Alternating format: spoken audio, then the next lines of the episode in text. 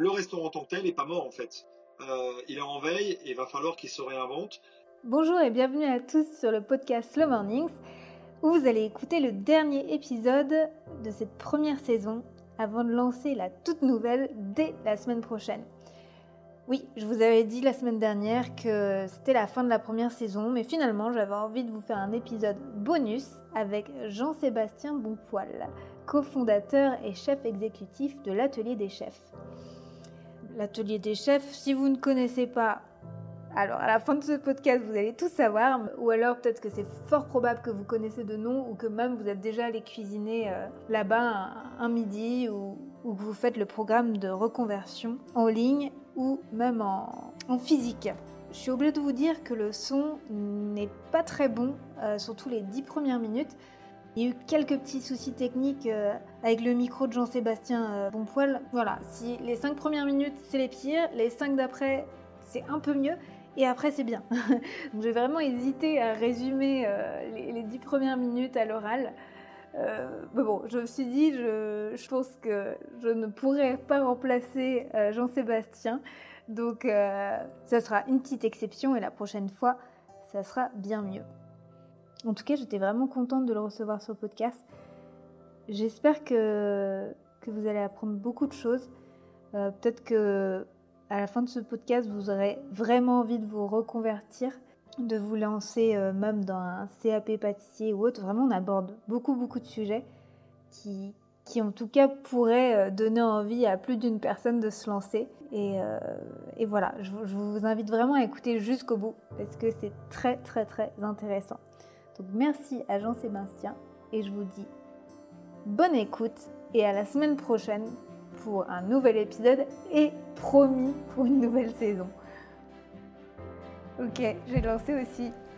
Bon, bah salut Jean-Sébastien et bienvenue sur le podcast. Bonjour Marine.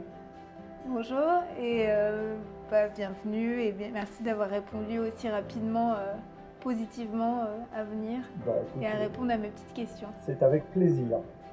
Ouais, t'as vu, j'ai ma petite liste euh, que tu n'as pas reçue en amont. Voilà. Bah, alors déjà, peut-être que tu vas commencer par te présenter, qui, qui tu es, qu'est-ce que tu fais dans la vie, où tu habites. Qui je suis, d'où je viens euh, et où je vais. Je suis Jean-Sébastien Monpoil. Donc je suis cuisinier, je suis un des cofondateurs de l'atelier des chefs et j'habite ici des Moulineaux, juste à côté de Paris. Je suis cuisinier en l'âme quoi qu'il arrive. Euh, j'ai une formation de cuisine, j'ai passé une majeure partie de ma vie dans la cuisine. Mais euh, avec le, projet Atelier des chefs, j'ai pu donner une autre dimension à, à mon métier, c'est-à-dire que je suis beaucoup plus dans la transmission que dans le faire. Donc je garde cette logique de savoir-faire, mais euh, mon objectif est de le faire partager au plus grand nombre et pas forcément de produire euh, pour, pour mon compte ou pour le compte de personne. Ok, donc plus euh, le partage plutôt que la production et de, la grosse production tous les jours. Exactement. Ok, donc moi ça on va dire que c'est le petit teasing. Moi au début j'ai je ne sais pas si tu as eu le temps d'écouter un ou deux podcasts, mais mes petites questions du départ, c'est des questions toutes simples, déjà pour demander par exemple ton plat préféré. Euh, bonne question. Mon plat préféré. Mon plat préféré, je pense que c'est le poulet. Et, euh, et j'irais bien le poulet rôti en fait, parce que quand c'est très bien fait, c'est la simplicité à l'état pur, mais c'est vraiment très bon. Ok. Le poulet rôti, très bon. Poulet rôti euh, comme ça, ah tout seul. Ah ouais, mais vraiment bien fait, avec la peau croustillante, euh, la chair ultra moelleuse, euh, bien assaisonnée, euh, ça, ça me plaît bien. Ok, donc tu es la personne qui mange la peau, qui adore la peau sur le poulet. Ah oui, ah oui absolument, ça c'est obligatoire. Et donc j'avais demandé plutôt salé ou sucré Plutôt salé. En fait, ça dépend, c'est des périodes, et là je pense que je suis vraiment dans une période plutôt salée. Ok, pourquoi? Parce que c'est l'hiver qui arrive ou... Ah non, mes périodes, elles s'étalent plus sur quelques années en fait. Mais, ah oui euh, Ouais, mais, mais voilà, c'est des cycles un peu plus longs que les saisons, et là, c'est vraiment un cycle salé. En euh, J'aimerais bien que tu nous parles de tes débuts, de tes formations, aussi de ton tout premier job. Euh, ça peut être ton premier job étudiant aussi. Mais voilà, vraiment tes tout débuts, début, début. Alors mes tout débuts, bon, en fait, ça remonte à, il y a très très très longtemps parce que je suis tombé dans la marmite quand j'étais petit. Moi, j'ai euh, déjà un papa qui était cuisinier, qui était traiteur. Et donc je pense que aussi loin que je me souvienne, de toute manière, j'ai vécu dans des cuisines, dans, des laboratoires, à préparer, à cuisiner, à toucher, à faire de la tambouille. Et, et donc c'est c'est pas une vocation qui est venue sur le tard, moi c'est une vocation qui est venue très jeune je pense que j'ai toujours su euh, ce que je voulais faire, moi, dès que j'avais 3, 4, 5, 6 ans. J'ai toujours voulu être, euh, euh, travailler dans la restauration. alors, être cuisinier ou être pâtissier, mais c'était vraiment cette logique de transformer de la matière première. Ça, ça, ça a toujours été ça. Ensuite, j'ai tout mis en œuvre pour atteindre cet objectif. Donc, clairement, moi, j'ai commencé par un CAP, un CAP, puis un bac technique, puis un BTS autour des métiers, euh, des métiers de la, cuisine. Euh, et ensuite, j'ai été travailler euh, assez vite. Donc, les, les, mes premiers jobs, c'était, je devais avoir 13 ou 14 ans et j'étais vraiment déjà avec mes parents en fait quand eux, il fallait faire des extras, c'était toute la période des communions, des mariages, ainsi de suite. Donc ça, c'était mes, mes, premiers jobs un peu sérieux, parce que pour le coup, c'était pas juste une demi-heure pour aider, c'était vraiment un job un peu sérieux. Euh, j'ai fait mes premières saisons assez tôt. Moi, à 16 ans, j'ai déjà fait mes premières saisons. C'était en bord de mer, à Ardelot, euh, une petite ville euh, sur la côte dans le nord de la France. Donc, la, la serre, c'était un formidable challenge parce que on est arrivé dans un restaurant qui avait encore deux étoiles au guide Michelin, mais où tout était un peu vieillissant. La cuisine avait 40 ans, la cuisine locale. Euh, le type de plat, c'était les mêmes servis depuis le début des années 80. Euh, l'équipe de salle, c'était une fantastique et je pense une des plus belles brigades de salle de Paris parce qu'ils avaient un savoir-faire de dingue, mais en fait euh, desservis par une cuisine qui était un peu, un peu vieillissante. Donc là, il a fallu tout reconstruire en commençant par refaire les locaux, puis reconstruire une brigade de cuisine, puis remettre des, une dynamique et, et, vraiment remettre un coup de jeune dans un établissement qui en fait se prête pas trop jeune, mais euh, les grands classiques, il a fallu les garder. Donc ça, c'était vraiment un formidable challenge. Ouais, c'est un bon challenge, c'est plutôt stimulant. Mais ah toi, c'était quoi ton rôle euh, dans tout ça? Eh ben, Moi, j'étais euh, premier chef de partie à l'époque là-bas. c'était assez court, hein, parce qu'on était une dizaine, une dizaine en cuisine. Mais l'idée, c'était d'avoir la remise à plat, euh, d'abord de tout ce qui était garde-manger, puis de tout ce qui était poisson, puis de tout ce qui était viande. Voilà, donc j'ai vraiment fait le tour, euh, hors la pâtisserie là-bas, de tout ce qu'il y avait à faire chez la serre. Ok, ok.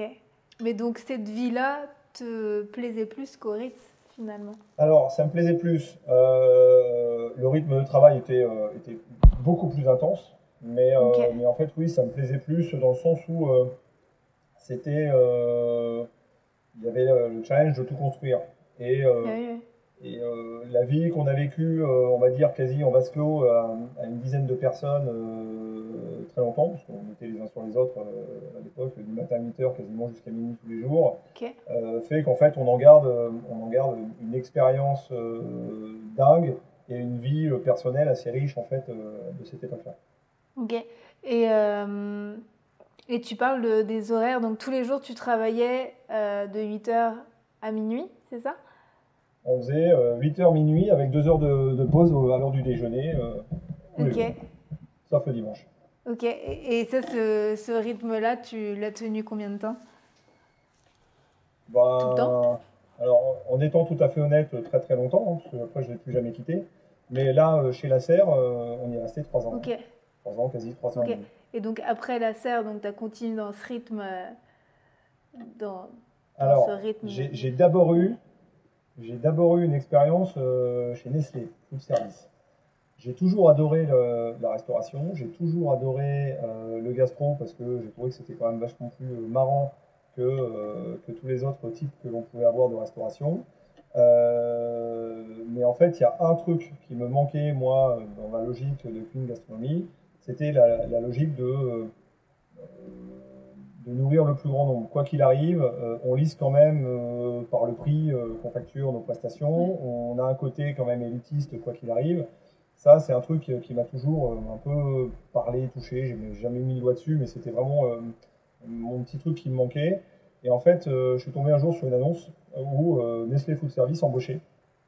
Et donc je me suis dit, mais tiens, ces gens-là, dont le métier est de nourrir pour le coup la masse, j'irais bien voir ce qu'ils proposent. Et en fait, j'ai été, j'ai été à l'entretien d'embauche, j'ai été recruté par Nestlé sur un poste qui ne me plaisait pas.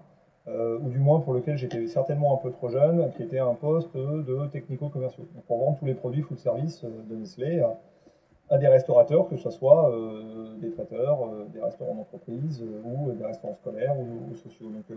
Le job n'était pas inintéressant. Le seul truc, c'est que là, pour le coup, il y avait une très grosse culture puisqu'il y avait plus du tout. C'est ça que j'avais ouais. Juste d'avoir un job de vendeur. Or, moi, dans mon petit esprit, j'allais changer le monde en travaillant notamment au siège où il y avait une cuisine de test, et ainsi de suite. Mais ça, ça, duré une semaine. Ensuite, c'est l'arrêté du terrain où l'objectif, c'était que de prendre des commandes et de vendre. Donc là, cette expérience-là a duré euh, six mois. À quand même. Voilà. Mais euh, bah, c'est le temps que euh, ils se rendent compte que j'étais pas fait pour ça à ce moment-là et que moi je me dise que vraiment il fallait que voilà. Donc, d'un commun accord, on a trouvé qu'en fait c'était mieux pour les deux parties si on Mais qu'est-ce que ça t'a apporté cette expérience? Deux choses. Un, ce que je ne voulais pas faire. Voilà. Ce que j'allais dire. Je le savais après ça. Euh, ce qui n'est pas, ce qui est pas neutre en fait. Hein.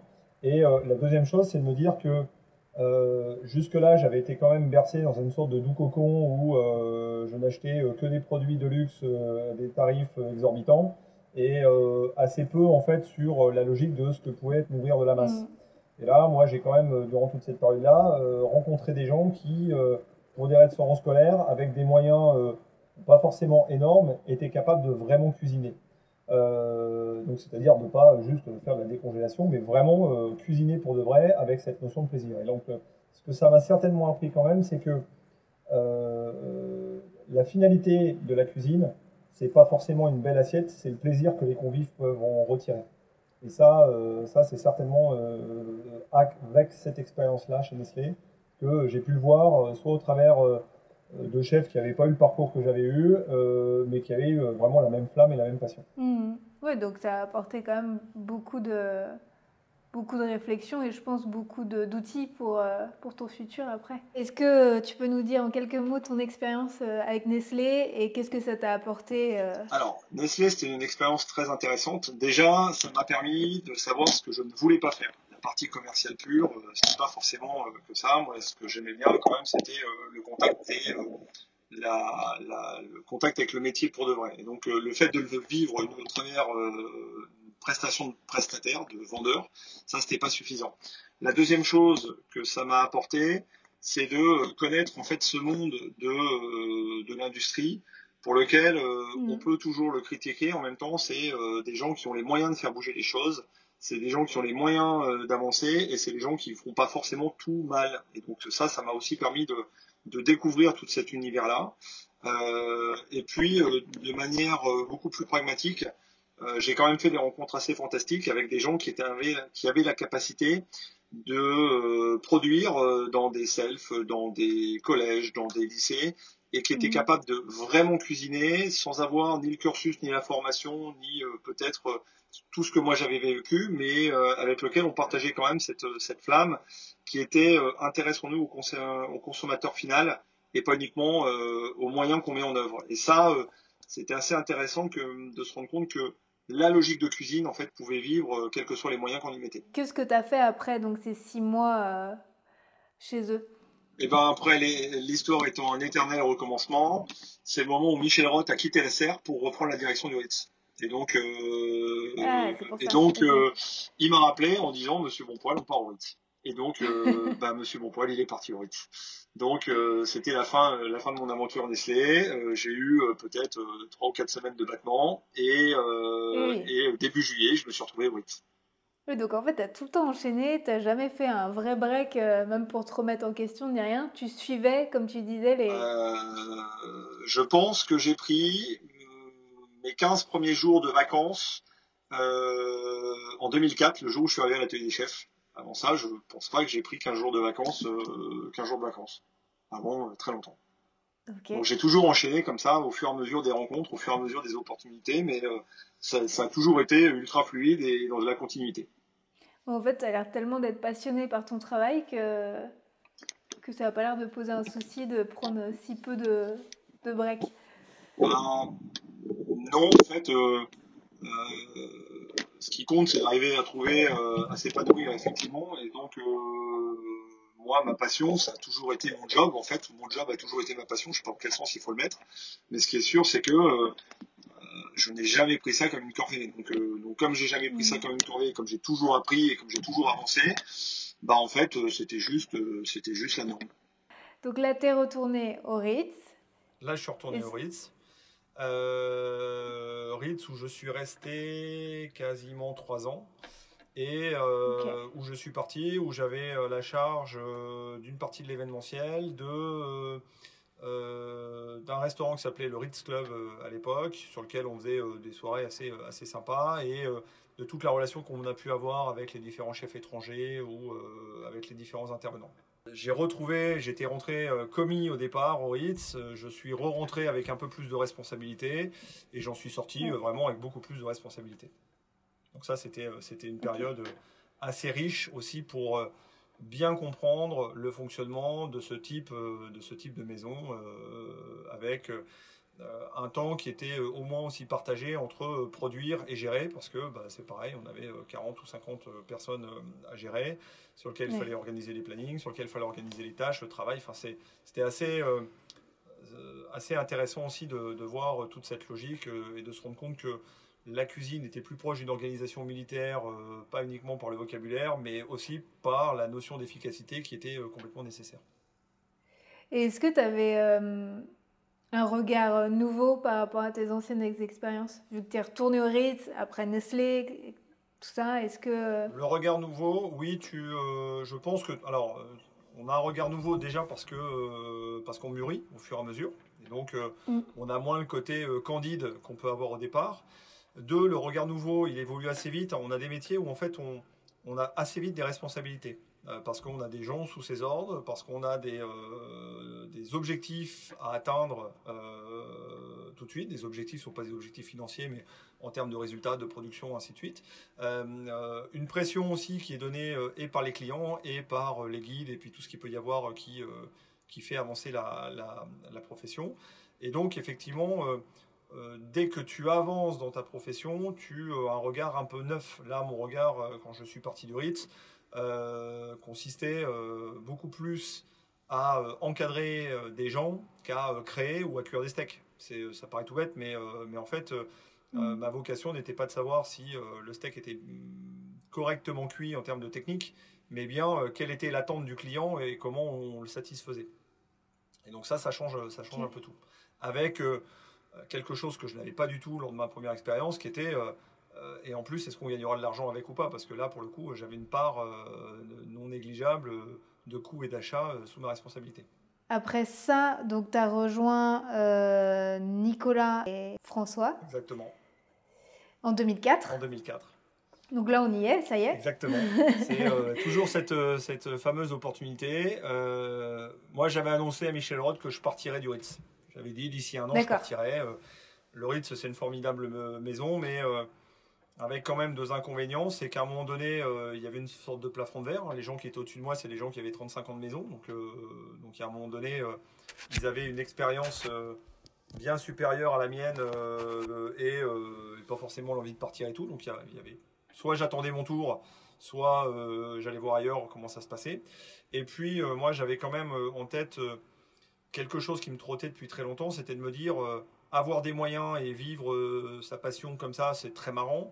Mais, euh, mais moi, j'ai été élevé euh, par, par, par, des parents qui étaient des commerçants. Et donc, cette logique de on doit pouvoir faire bien avec une logique de rentabilité, avec pas forcément des grands moyens, mais surtout une logique de plaisir, ça doit être faisable. Donc, moi, j'avais plutôt des projets entrepreneuriat.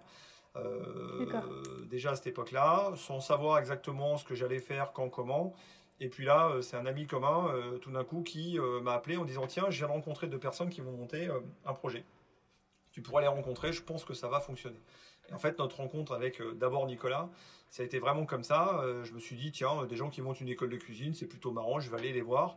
Sachant que dans ma tête, moi, une école de cuisine en 2004, il faut se souvenir, c'était soit mmh. le modèle scolaire que j'avais encore un peu en tête, soit ce qu'on faisait au Ritz, c'est-à-dire on faisait éplucher une carotte aux gens et puis on leur servait une magnifique assiette sur une table dressée avec un, serveur avec des gants blancs. Et donc tout était un peu, un peu déconnecté en fait de la réalité. Et en fait, là, j'ai rencontré un autre passionné, qui était Nicolas d'abord, qui, en plein milieu d'un open space où il y avait un ficus qui poussait, euh, m'a dit bah là, on va faire une grande cuisine, et puis il y aura du matériel, et puis il y aura euh, des cours de cuisine, puis les gens vont cuisiner en une demi-heure, et puis ils seront nombreux dans la cuisine, puis ça va être génial. Et là, je me suis dit mais ça y est, des doudingues. Euh, et en fait, ensuite, j'ai rencontré François, et c'est en, en, dire, en maturant un peu tout ce discours suite à mes deux premiers rendez-vous avec eux, je me suis dit, mais en fait, c'est pas si bête, il y a quelque chose à faire il y a de la notion de transmission, il y a une maîtrise mm. complète des coûts parce que bah, effectivement, euh, c'est les gens qui vont cuisiner eux-mêmes. Euh, et puis surtout, il y a vraiment cette logique de dire, euh, on doit être capable de démystifier le fait de faire de la grande cuisine à la portée de tout le monde. Donc là, j'avais un peu mon rôle sociétal qui commençait à se dessiner. Et, j'avoue que c'était assez agréable. Et donc, ma rencontre s'est passée comme ça. Et bah, un mois après, je posais ma démission. Et puis, et puis j'étais prêt à arriver chez, à l'atelier des chefs. Ok, oui, donc euh, j'ai l'impression que ça a groupé un peu tout ce que tu cherchais. Ah ben moi c'est. Euh, des chefs.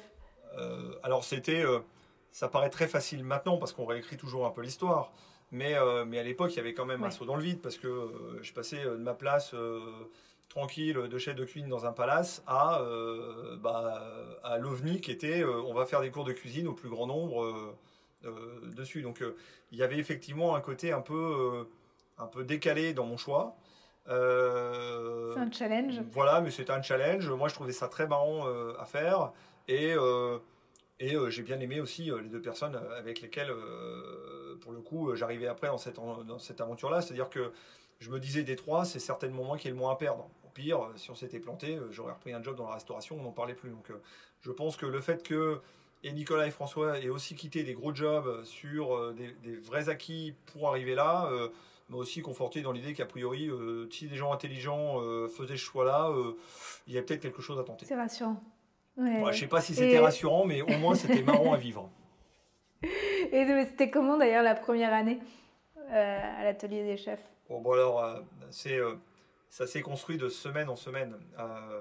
ça a déjà démarré, on a pris un peu de retard dans les travaux, ainsi de suite. Donc, je suis parti du Ritz le, le 13 juin.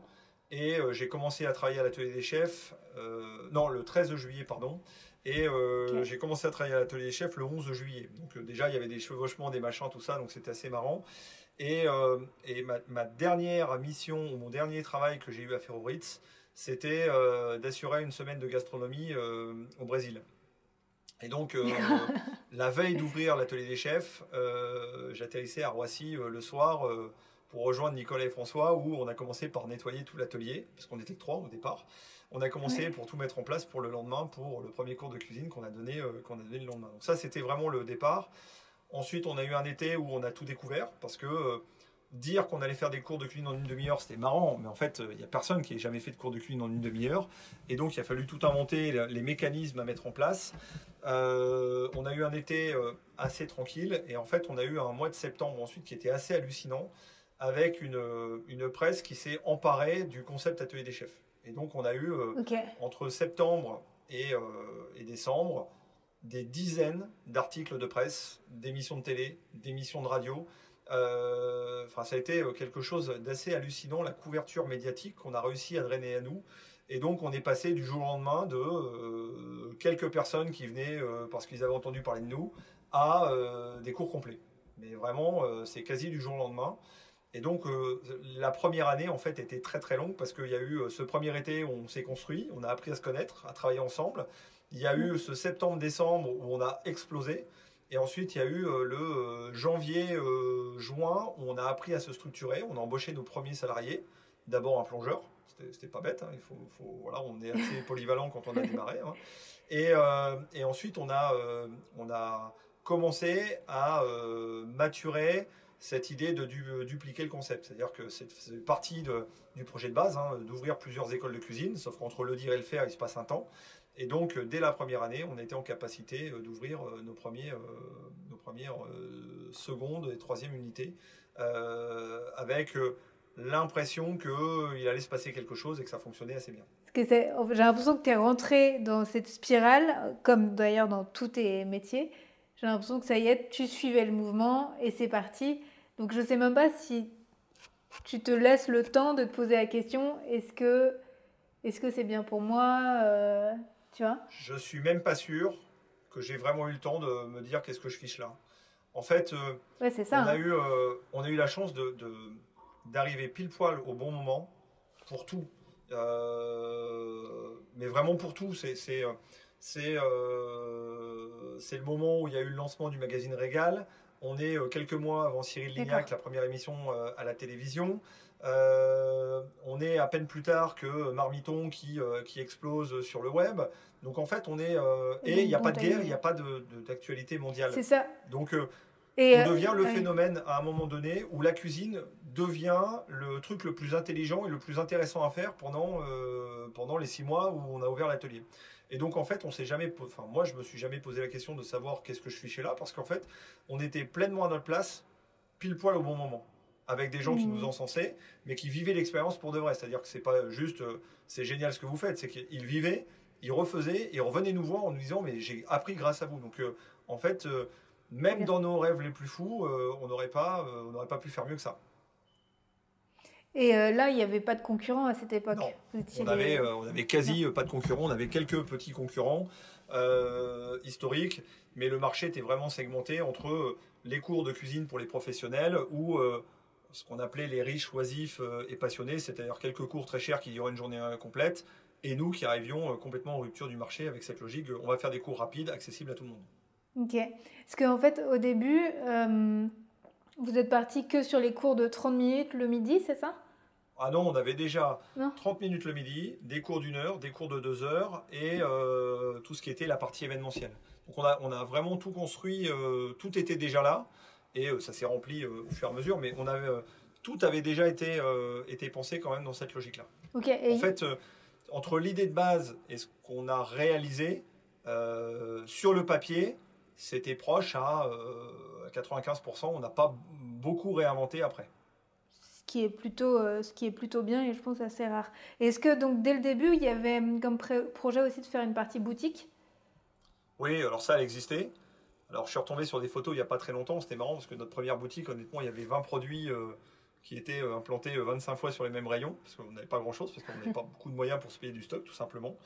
Et un positionnement qui était assez unique aussi au départ, parce que notre volonté, c'était de trouver du matériel professionnel que les gens aient eu envie d'avoir à la maison des bons couteaux, mhm. euh, un siphon de cuisine, enfin des choses comme ça que euh, les gens n'avaient pas l'habitude de voir euh, dans leur cuisine dessus, voire même de savoir que ça existait. Et donc c'était assez amusant toute cette période-là, mais on l'avait déjà cette, cette boutique-là. Alors qui a toujours été un, produit annexe, on a toujours vécu du cours de cuisine.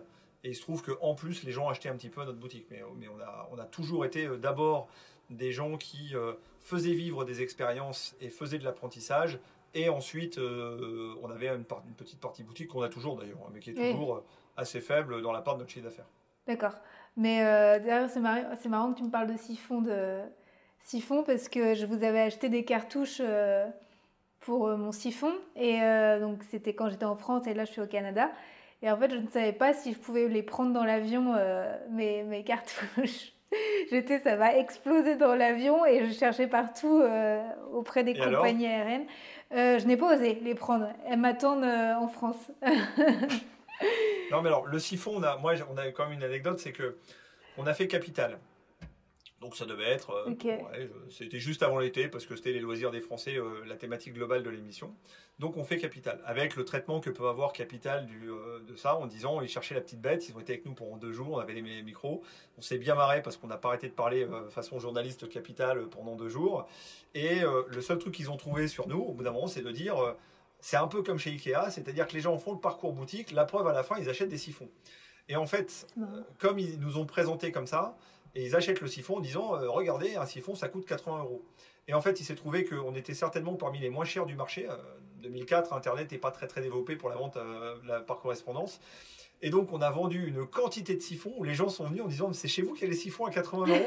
et donc, euh, grâce à cette émission où euh, ils avaient trouvé que c'était vraiment la chose polémique à voir au sein de l'atelier, en fait, il s'est trouvé qu'on a vendu une quantité de siphons juste grâce à ça. Donc, c'était très marrant. C'est drôle.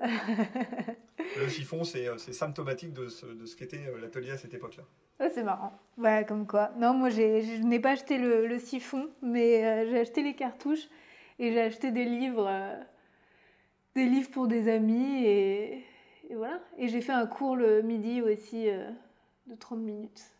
C'était dans quel atelier que tu as fait ton cours? Dans quel atelier, quel local ou quel... Ouais, quel local? Euh, C'était dans le 8e Ouais, bah, c'est le premier, c'est là où on a démarré, rue de Pintier, avec une grande verrière euh, sur le dessus. C'était bien, c'était intéressant et c'est vrai que j'étais curieuse de voir comment ça se passait un cours aussi rapide. Et nous, ça a toujours été notre, notre leitmotiv, c'est de dire comment on essaye d'inculquer des petites choses aux gens, souvent, euh, en essayant de faire comprendre aux gens qu'en fait, euh, couper une tomate pour mettre dans des pâtes, en fait, c'est déjà de la cuisine. Et, euh, en fait, on n'a certainement pas une vocation élitiste, mais on a vraiment une vocation à être pris par le plus grand nombre. En fait, ce qui peut nous faire plaisir, c'est quand quelqu'un revient en nous disant j'ai appris à ciseler un oignon chez vous et maintenant mes salades n'ont plus du tout le même goût. Et en fait, ben, ça, c'est quelque chose qui va leur rester toute leur vie. Et donc, euh, c'est au moins aussi intéressant qu'avoir appris euh, à réaliser un plat fantastique de poisson que les gens réaliseront deux fois dans leur vie. En fait, c'est euh, mm. il y a un côté hyper gratifiant de ce que l'on fait au quotidien avec les gens. Est-ce que c'est ça que tu, que tu préfères dans ce métier, justement, d'avoir les retours des, des clients Ah ouais. Je pense que c'est le. C'est. Une fois qu'on a goûté à ça, euh, alors je dis pas pour rien au monde je reviens dans un restaurant parce que c'est l'avenir encore long, mais euh, je trouve que c'est beaucoup plus gratifiant que tout le travail que j'ai fait avant, euh, quel que soit ce que j'ai pu produire ou faire dans un restaurant classique. Parce que dans un restaurant classique, la quasi-finalité de ton travail, quand tu es cuisinier, c'est de poser l'assiette sur un passe où un serveur va venir la prendre pour l'amener à un client. La finalité, c'est que tu, génères une assiette. Alors que là, nous, notre finalité, euh, c'est quasi d'être chez les gens pour euh, euh, leur taper sur l'épaule en disant souviens-toi du petit geste que je t'ai appris et n'hésite pas à t'en monter à tout le monde. Et ça, c'est beaucoup plus qu'une expérience éphémère à un moment donné où j'ai l'impression d'avoir très bien mangé dans un restaurant. C'est quelque chose qui les marque durablement. Et ça, je trouve que c'est vraiment l'aboutissement pour moi ultime de ce qu'on qu'on peut parler de transmission quand on parle de cuisine en fait. Quand tu viens au Ritz euh, déjeuner ou, autre, déguster un plat, c'est pas la même. Euh, je sais pas comment formuler ma phrase, mais c'est pas le même euh, mood que tu as plutôt que de venir apprendre quelque chose. Tu es déjà de bonne humeur, déjà, tu veux apprendre, tu veux partager. tu veux partager avec le chef, tu veux partager avec les autres personnes qui viennent cuisiner. Il y a quelque chose de... Ah bah, clairement, les deux vraies clés de succès euh, qui ont été là au départ de l'atelier, pour le coup on ne les avait pas identifiées comme ça, c'était de dire le fait de donner une heure de début, une heure de fin. En fait, tu sais, quand tu dis que ça dure une demi-heure, ah les gens se conditionnent pour une demi-heure, alors qu'au restaurant, tu sais que c'est rapide, un peu moins rapide, mais tu as du mal quand même à donner une heure dessus. Et la deuxième chose, c'est qu'effectivement, deux personnes qui ne se connaissaient pas dans la vie, qui ont dû se concentrer sur, euh, sur leurs doigts pour éviter de se couper, et qui se retrouvent avec une assiette autour d'une table de dégustation ont un vrai gros point commun. Donc nous, la table de dégustation au sein de l'atelier, c'est une grande table d'hôtes. Et donc effectivement, les gens se sont toujours parlé parce que tout d'un coup, ils avaient un premier sujet de, conversation en disant euh, c'est moi qui l'ai fait, bah moi aussi. Et, euh, et puis, euh, puis comme on est aussi un peu en France, et ben on se rend compte que les gens parlent de bouffe très vite. Et donc on a forcément des petites anecdotes de goût, de saveur, de texture, d'expérience personnelle qui se grèvent dessus. Et donc c'est effectivement un très très bon moment que les gens passent à chaque fois. Mais euh, c'est intéressant d'ailleurs que tu parles du, temps des 30 minutes. Est-ce qu'au début, c'était pas compliqué ça à gérer le timing et à dire aux gens, bah non, mais là c'est terminé, il euh, faut partir? Alors, c'est pas tant le faut partir, parce qu'en fait, a priori, ils avaient tous euh, une vraie vie. Donc ça, donc les gens se rendent compte qu'il faut aller travailler, ainsi de suite. Le, le vrai truc qui était compliqué, c'est à les faire arriver à l'heure. Au restaurant, quand on a 5 minutes de retard, c'est pas grave. Quand on a un groupe de 12 ou 15 personnes qui attendent pour démarrer un cours, attendre une ou deux personnes, c'est embêtant. Et ça, euh, c'est là-dessus qu'on a eu beaucoup plus de mal en fait. Ok. Et, alors, comment. Euh, c'est quoi eh la ben, solution? Il y a des fois on a démarré en retard, il y a des fois on a démarré sans les gens, ils nous ont repris en cours de route, on a eu à peu près tous les cas de figure, et on n'a toujours pas trouvé la martingale magique pour faire arriver les gens bien à l'heure, même quand on leur demande d'arriver 15 minutes en retard. Euh, quand on s'appelle, quand on fait, on voit des voyages avec un train ou un avion, je pense que c'est facile parce qu'on part et c'est fini, puis la deuxième fois les gens sont plus en retard. Nous, malheureusement, c'est toujours un peu compliqué, mais on euh, gère et on y arrive. Ouais, ça c'est bien. Et donc, euh, donc là, c'est la partie particulier, un peu plus familiale. Donc vous visez aussi la, les personnes en reconversion professionnelle via digital que, que en vrai. En fait, c'est certainement ce qu'on avait au fond de nous depuis le départ. C'était l'objectif premier.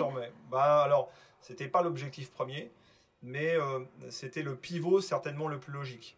en fait, quand on a lancé ces cours de cuisine en 30 minutes, on a, euh, on a fait ce qui maintenant s'appelle le micro-learning. Donc, euh, c'est-à-dire qu'on a de expliquer aux gens que si on ne t'apprend qu'une tâche, mais qu'on t'explique tout pour la faire correctement, euh, tu la mémoriseras plus vite qu'autre chose. Et donc, et qu'il n'y avait pas forcément de prérequis pour démarrer. Donc, en fait, on a mûri notre méthode pédagogique dès le moment où on a lancé les cours de cuisine. il se trouve qu'on a, a lancé plein de métiers, plein de projets, certains qui ont eu du succès, d'autres qui ont eu beaucoup moins de succès au sein de l'atelier des chefs. En 2009, on a lancé la formation professionnelle parce que euh, le patron d'un grand groupe de restauration est venu nous voir, a suivi le cours d'une demi-heure à l'heure du déjeuner, et à la fin de ce cours d'une déjeuner, il est venu en disant mais en fait, si vous apprenez aux gens à cuire et à préparer un plat en une demi-heure de cette qualité, moi j'ai des cuisiniers qui n'ont pas forcément eu de formation, vous allez tous les passer comme ça pour leur apprendre la carte, et puis en fait ils vont faire du copier-coller tel que vous le faites. Et en fait, ça nous a un peu tourlupiné en disant bah non, c'est pas aussi simple que ça en a l'air. Euh, mais après, on s'est dit, en fait, il faudrait qu'on crée de la formation professionnelle pour le plus grand nombre. Certainement pas que pour les chefs, euh, parce que c'était beaucoup le cas à l'époque, mais vraiment pour le plus grand nombre et en formation continue. Donc c'était vraiment notre idée de base de la formation, plutôt sur un modèle présentiel. On a été, euh, on avait notre première cuisine professionnelle qui était dans le 13e arrondissement sous la bibliothèque François Mitterrand. Et puis ensuite, petit à petit, on ah s'est rendu compte, ouais, c'était là-bas. Et euh, donc avec un gros plateau technique, un peu comme le faisait tout le monde. Et en fait, on s'est rendu compte que le premier frein à notre développement dessus, c'était que euh, faire monter un euh, cuisinier d'un restaurant scolaire qui était à Marseille pour trois jours de formation à Paris, il n'y a personne qui était prêt à payer pour ça. Et donc on s'est dit, bah, c'est un peu dommage. Et donc s'il ne peut pas venir à nous, bah, il faut qu'on aille à lui. Et en fait, la formation digitale, elle est née un peu de ce constat-là, en disant comment on apporte de la formation continue de qualité euh, à des gens qui n'ont pas les moyens de se déplacer ou qui n'ont pas le temps de prendre une, deux, trois journées parce que, euh, parce que leur grade ou leur poste ne le justifie pas, ou le enfin, on a l'impression que ça ne le justifie pas. Mmh. Et en fait, ça, c'était la première base. On a fait du web très vite. Euh, dès 2008, nous, avant nos petits amis YouTube, on avait déjà des vidéos et une chaîne complète de vidéos sur, sur le site internet de l'atelier des chefs. On faisait déjà du conseil, euh, de la production, euh, de la photo, de la vidéo et puis euh, de l'ingénierie dessus. Et donc quand on a mêlé l'ensemble de nos compétences, on est arrivé à la formation digitale comme ça. Et donc le projet a mûri un tout petit peu, mais en 2016, on a lancé notre première plateforme. Pardon. En 2016, on a lancé notre première plateforme de formation digitale, j'ai envie de dire, fort de tout ce savoir-là. Ok, donc aujourd'hui, les formations digitales, c'est pour se préparer au CAP pâtissier. Oui, CAP. Alors, c'est même beaucoup plus que ça. Notre volonté, c'est vraiment de, j'ai envie de dire, de, de former euh, des cols bleus ou des métiers manuels euh, grâce au digital.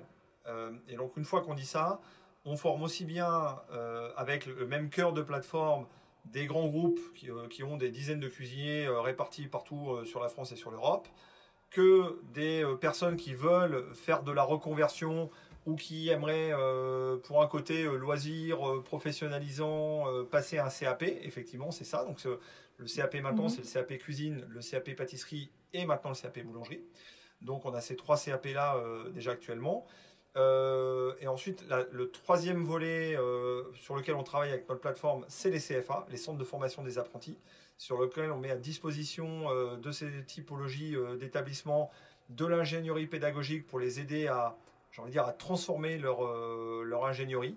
Et donc, on travaille avec eux sur la pédagogie inversée, on travaille avec eux sur euh, euh, la préparation des, des travaux pratiques par les élèves en digital, sur le temps de présence et l'adaptabilité de l'enseignement en fonction des élèves. on travaille pas mal là-dessus.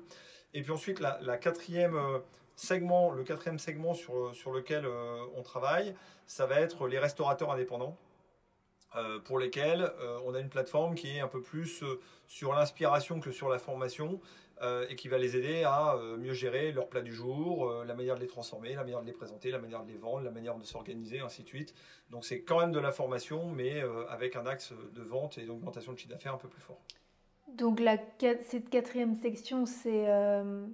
C'est le restaurant du coin avec un ticket moyen entre 15 et 25 euros. C'est on a différents niveaux de lecture, mais c'est la même formation pour tout le monde. Donc là, on est plus proche d'un fonctionnement de médias que d'une formation personnalisée. Donc, ouais, donc il y a vraiment quatre axes de développement. Et, et, en parlant justement de digital, j'ai vu que toi, tu avais une chaîne YouTube. Oh. Il ne doit pas y avoir grand-chose dessus, si bah, La toute première vidéo, c'est tu parlais de pommes de terre. Ah ouais? Ouais. Alors, je suis pas, je suis pas très assidu aux réseaux sociaux. Euh, Tu vas retrouver euh, 3-4 trucs que j'ai fait avec mes enfants pour le confinement qui m'ont bien fait marrer. Euh, sinon, en général, la majorité des vidéos où euh, je vais être dessus, c'est du contenu qu'on a produit pour l'atelier des chefs. Et là, on a effectivement une chaîne assez riche. Euh, parce qu'on a commencé très tôt. Hein. Nous, 2007, on a commencé à produire des vidéos. Donc on a eu très tôt des vidéos et qu'on a su mettre à profit au fur et à mesure. Mais d'ailleurs, le, référencement est très bon sur Google du ah fait que vous ayez mis. Euh, on a un historique très fort. on a pour le coup des centaines de vidéos qui sont vues des centaines de milliers de fois.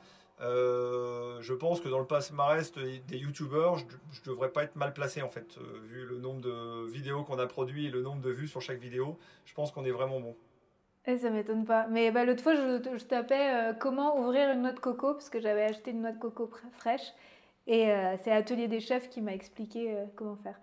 En fait, notre idée de base, mais on a toujours eu un côté foufou avec Nicolas, avec François, c'était de, produire euh, des vidéos qui ne seraient pas axées sur des recettes, mais plutôt sur des techniques. Et euh, donc on a quand même toujours cette logique d'apprentissage. Et le fait de les baser sur des techniques, c'était de se dire, comme tout le monde va apprendre à faire des recettes, nous, on pourra aller euh, proposer nos vidéos brandées Atelier des chefs à l'ensemble des autres acteurs du web en leur disant bah, continue à faire des recettes et nous on peut se brancher sur n'importe quelle recette parce qu'en fait nous ne sommes que des brides de construction de cette recette là. Donc ça, c'était un peu vraiment l'idée, euh, l'idée de base. Euh, qui n'a pas vraiment marché comme ça parce que les codes du web n'ont jamais vraiment été euh, construits comme ça, mais qui a fait que nous, on n'a on a vraiment jamais dévié de notre logique qui était d'apprendre aux gens à cuisiner ou à pâtisser et pas, j'ai envie de dire, en leur laissant le choix de la recette finale en fait, et de la touche finale. C'était pas ça qui était important. Ce qui était important, c'est qu'ils arrivent au résultat qu'ils souhaitaient.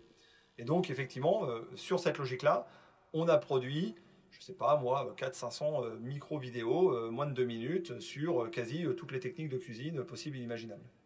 Et donc ça, ça t'apporte quoi? Ça t'apporte des, clients pour, pour la plateforme? De, donner comme ça des... Alors, maintenant certainement, la vocation première, c'est que les gens cuisinent. ça, ça, ça, reste toujours quand même notre, notre logique de base, parce que quelqu'un qui cuisine un peu, aura envie de cuisiner un peu plus à un moment donné, puis à un moment donné va être curieux, va commencer à aller acheter sur le marché des produits un peu atypiques, euh, va se fier aux saisons, ainsi de suite. Et à ce moment-là, il aura besoin d'un contenu un peu plus premium pour euh, se professionnaliser. Et en fait, nous, on est très bon pour euh, convaincre les gens qui n'ont jamais cuisiné de leur vie, qui peuvent démarrer. Et on est très bon pour quelqu'un qui cuisine bien à la maison, pour le faire passer de particulier à professionnel.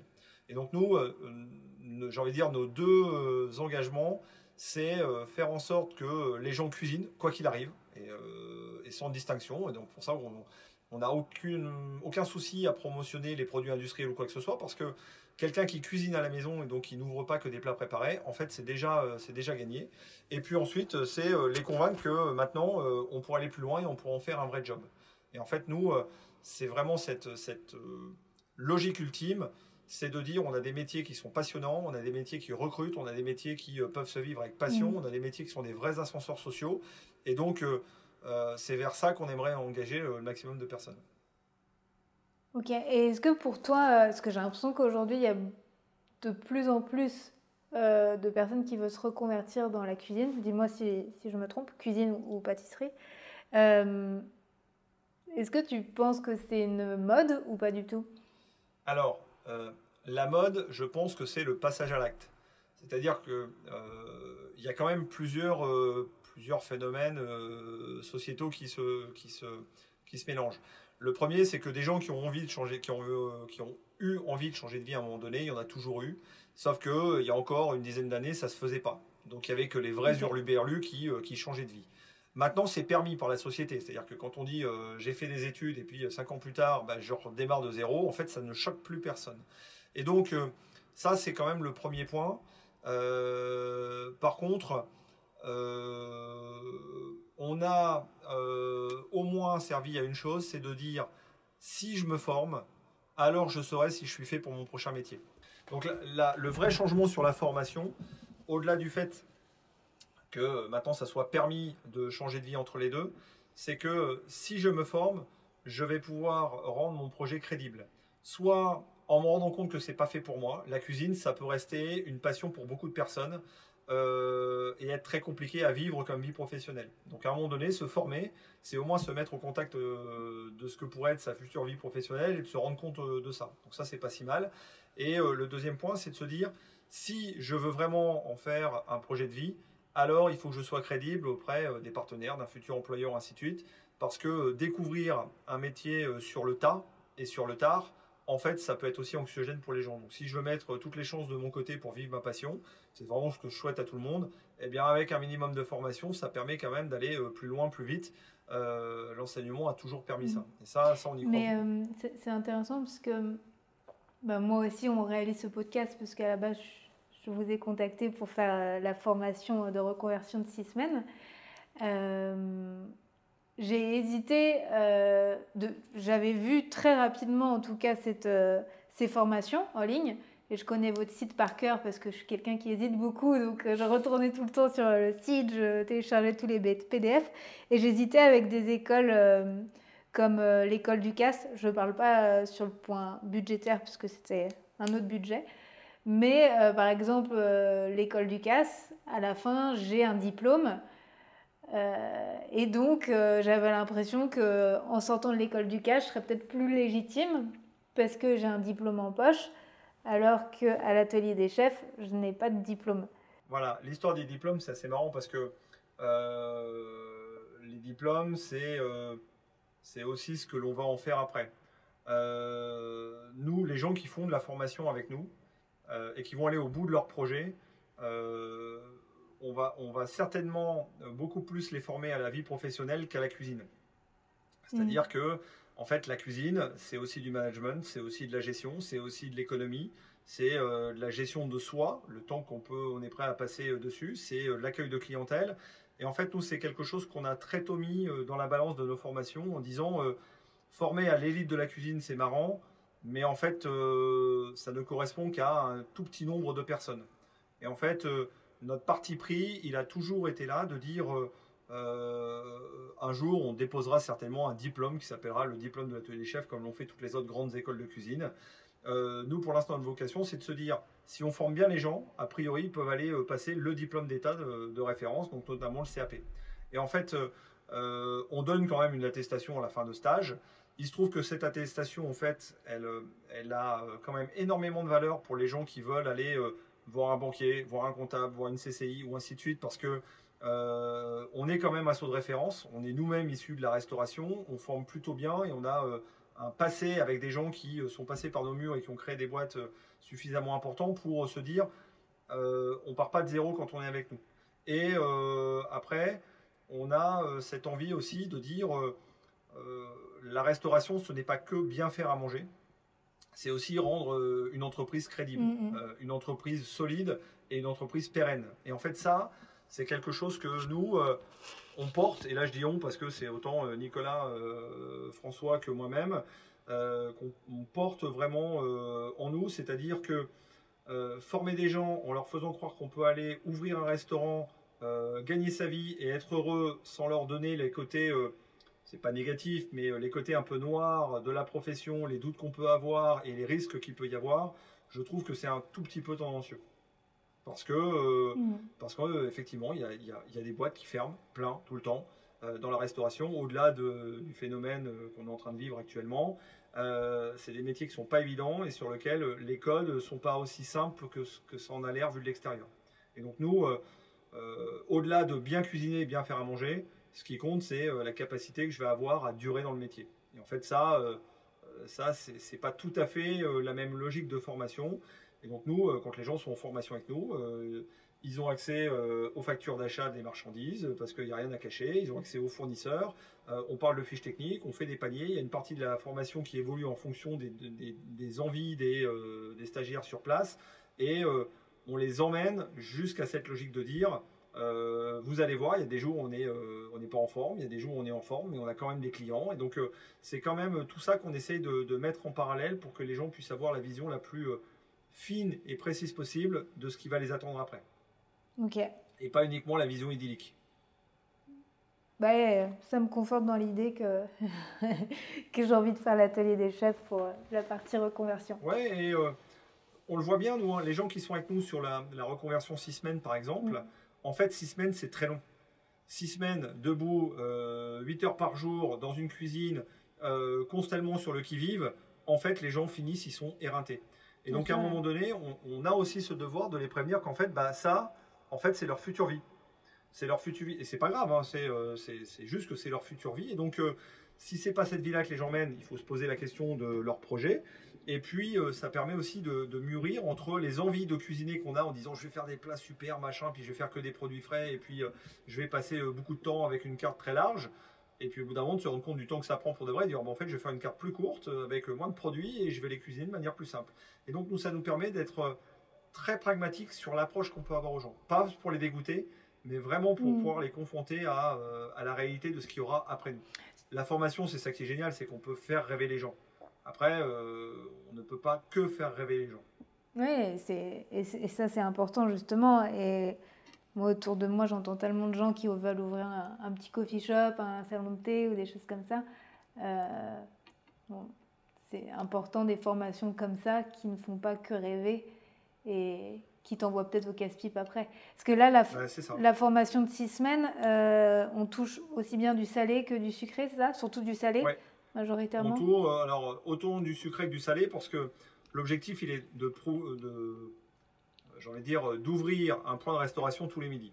Donc on ouvre euh, sous forme de restaurant d'application euh, où on vend euh, du sandwich, du gastro, euh, du plat traiteur. Enfin, on touche un peu à tout de manière à balayer le maximum de techniques et bien comprendre ce que pourraient être les attentes des clients. Et donc cette logique de restaurant d'application, alors là c'est un peu le bazar en ce moment avec, euh, avec les restrictions ainsi de suite, Ouais. mais l'idée c'est que euh, il y a des gens de l'extérieur qui viennent manger. Et donc comme on n'a pas voulu mettre de service, l'idée c'est que ce soit les stagiaires de la formation qui confrontent leur réalisation directement avec des gens. Et donc on a des gens qui savent qu'ils sont dans une logique euh, de restaurant d'application, mais qui sont suffisamment honnêtes, quel que soit le prix qu'ils payent, hein, parce que pour eux c'est dérisoire, hein, c'est le meilleur prix euh, du quartier, mais de se dire ça je l'aurais acheté, ça je l'aurais pas acheté. Et donc ça permet aussi de temps en temps de se rendre compte, parce qu'on parle directement avec des clients, de ce qu'attendent les clients, de ce qui est essentiel et pas essentiel. On peut avoir des, grands, euh, des grandes aspirations en disant je mettrai plein de petites décorations sur mes assiettes et on se rend compte qu'en fait ce que les gens veulent c'est manger rapidement. Donc ah mince, j'ai passé beaucoup de temps pour quelque chose qui a aucune valeur pour les gens. Euh, ou à l'inverse, euh, de vouloir des produits un peu exotiques et de se rendre compte qu'en fait les gens ne sont pas du tout joueurs quand on leur présente des choses qu'ils ne peuvent pas identifier. Et donc ça permet d'avoir le vrai regard de vraies personnes qui sont là, qui sont là régulièrement, donc de le confronter entre soi et de ne pas avoir euh, juste quelque chose de tracé qu'il faut reproduire bête et méchant, mais vraiment de, de pouvoir euh, maturer euh, au fur et à mesure de sa formation. Et à nouveau, six semaines, c'est suffisamment long pour se dire à la fin, ça y est, je commence à avoir une vraie idée précise de ce que sera la suite. Donc nous, la, la formation, c'est un vrai tremplin. Euh, Il y a déjà un gap qui se fait de la part des gens pendant ces six semaines, mais c'est surtout un vrai tremplin pour, pour l'avenir. Ok. Encore une fois, c'est vendu. Mais euh, et pour la partie euh, donc digitale, euh, je, bah, je voulais plus parler du CAP. c'est c'est pâtissier qu'on dit, hein, c'est pas CAP pâtisserie. Alors, c'est le CAP pâtissier. Ouais, c'est ça. Et tout à l'heure, tu as dit CAP pâtisserie. Oh là là là là. Je... Oui, alors il, il- il évolue. Alors c'est toujours le même, c'est toujours bien pour faire de la pâtisserie, mais effectivement, euh, tenons le. Voilà. C'était pas ma question, mais alors donc cette année, en cet été 2021, donc ça sera la première année où on peut passer ce CAP uniquement en faisant deux fois cette semaine de stage, c'est ça? Oui, alors euh, c'est. euh, c'est- alors je le retournerai de manière un poil moins hum, positif, ou du moins c'est. Cette année, pour passer son examen en candidat libre, il faut absolument avoir fait un stage. Donc il y a cette Deux- contrainte supplémentaire, deux semaines, deux fois cette semaine. Et en fait, il y a toujours deux manières de le voir. Le côté très négatif, c'est de dire, oh là là, il faut que je dégage du temps pour aller, pour aller faire ces, ces 14 semaines de stage, qui, qui sont effectivement beaucoup, hein. c'est beaucoup plus que ce qu'on peut avoir en congé sur deux ans. Donc c'est un vrai investissement. Et en même temps, il faut bien se souvenir de la finalité. Avoir son CAP pâtissier, c'est être apte à travailler dans une pâtisserie. Mmh. donc à un moment donné, euh, la formation digitale, on n'apprend pas à cuisiner en digital, en regardant des vidéos. Ça, se saurait, sinon les gens seraient tous intelligents en regardant la télé. Et donc, en fait, c'est parce que la formation digitale est bien faite que je peux passer à la pratique. Et en fait, je pense que l'opportunité d'aller se confronter à des professionnels euh, dans leur resto, enfin dans leur pâtisserie euh, en l'occurrence, en fait, c'est plutôt une très bonne chose et ça permet d'avoir une meilleure formation pour arriver le jour de l'examen. Donc c'est maintenant un peu plus compliqué d'avoir son CAP pâtisserie, par contre, c'est certainement beaucoup plus enrichissant pour ceux qui vont aller au, bout du cursus euh, que ce que c'était avant. Je ne dis pas qu'avant c'était trop facile, mais je dis que maintenant, on va avoir quand même cette sélection sur la motivation qui fait euh, j'ai envie de changer de vie. Euh, ok, bah, je vais investir 7 semaines de, mon temps pour changer de vie, bah, c'est la vie. Mais ça va me servir encore beaucoup plus. Ok, et est-ce que, par exemple, moi là j'ai travaillé deux mois en production dans une pâtisserie-confiserie. Euh, mais j'ai travaillé, je n'avais pas un stage. Est-ce que ça, ça marche? Est-ce que ça... Euh, bonne question. On doit être capable de faire signer une convention de stage pour le faire passer dedans. Mais euh, normalement, le, chemin positif, c'est plutôt de faire la convention des stages et, et travailler. Ensuite, la convention de stage, ça permet de donner un statut aux personnes et donc de protéger aussi les entreprises s'il se passe le moindre problème. Euh, techniquement, ça n'empêche pas d'être payé euh, pendant ce temps-là aussi, bien sûr. Ouais. Ensuite, c'est juste le rapport qu'on peut avoir avec une entreprise euh, qui, accepte, qui accepte de le De, de passer après. Et oui, parce qu'en fait, quand tu passes ton CAP pâtissier, c'est vraiment pour avoir sur la devanture écrit pâtisserie. Exactement. Là, euh, légalement, on ne peut pas ouvrir de pâtisserie en France sans avoir de CAP pâtissier. Pour le coup, c'est vraiment réglementé comme, euh, comme ce qu'est un coiffeur. On ne peut pas ouvrir un salon de coiffure euh, sans avoir un CAP de coiffure. Et bien là, c'est pareil. Alors après, la loi étant ainsi faite, c'est facile à contourner. C'est-à-dire, je peux ouvrir un salon de thé, par exemple. Mmh, mmh. Voilà, McDo vend de la pâtisserie. oui, bah, vrai. Non, mais c'est donc en fait, c'est, ça m'interdit juste d'avoir l'appellation pâtisserie. Ça ne m'empêche pas de vendre des gâteaux. Et qu'est-ce que qu'est-ce que tu en penses de tout ça? Est-ce que pour toi justement c'est plutôt bien de le passer le CAP ou qu'est-ce que qu'est-ce que tu en penses de tout ça? Ou même le fait que le CAP pâtissier c'est pour euh, avoir la devanture pâtisserie euh? Alors la devanture pâtisserie, si mon rêve c'est de faire des gâteaux, c'est pas euh, c'est pas obligatoire.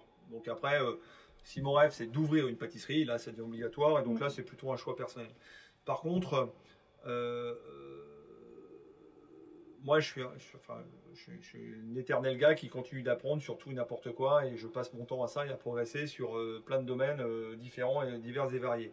Mais je trouve que se confronter à une formation avec un objectif de finalité qui est avoir un diplôme, ça permet, un, de se motiver, parce qu'il faut bien voir, hein, c'est des formations quand même assez longues. Hein. on fait euh, pour, on part entre 6 euh, mois minimum et 2 ans à peu près maximum. Mm. Euh, donc en fait, c'est, il faut tenir dans la longueur, hein, c'est un marathon. donc avoir un objectif qui est l'examen, c'est pas mal, ça permet de tenir. et ensuite, ça permet de couvrir un large spectre de formations. Quand on fait un CAP, on parle effectivement de cuisine et de techniques de base, et en fait, il y en a plein qui sont vraiment pas évidentes et qu'on n'aurait pas forcément travaillé tout seul.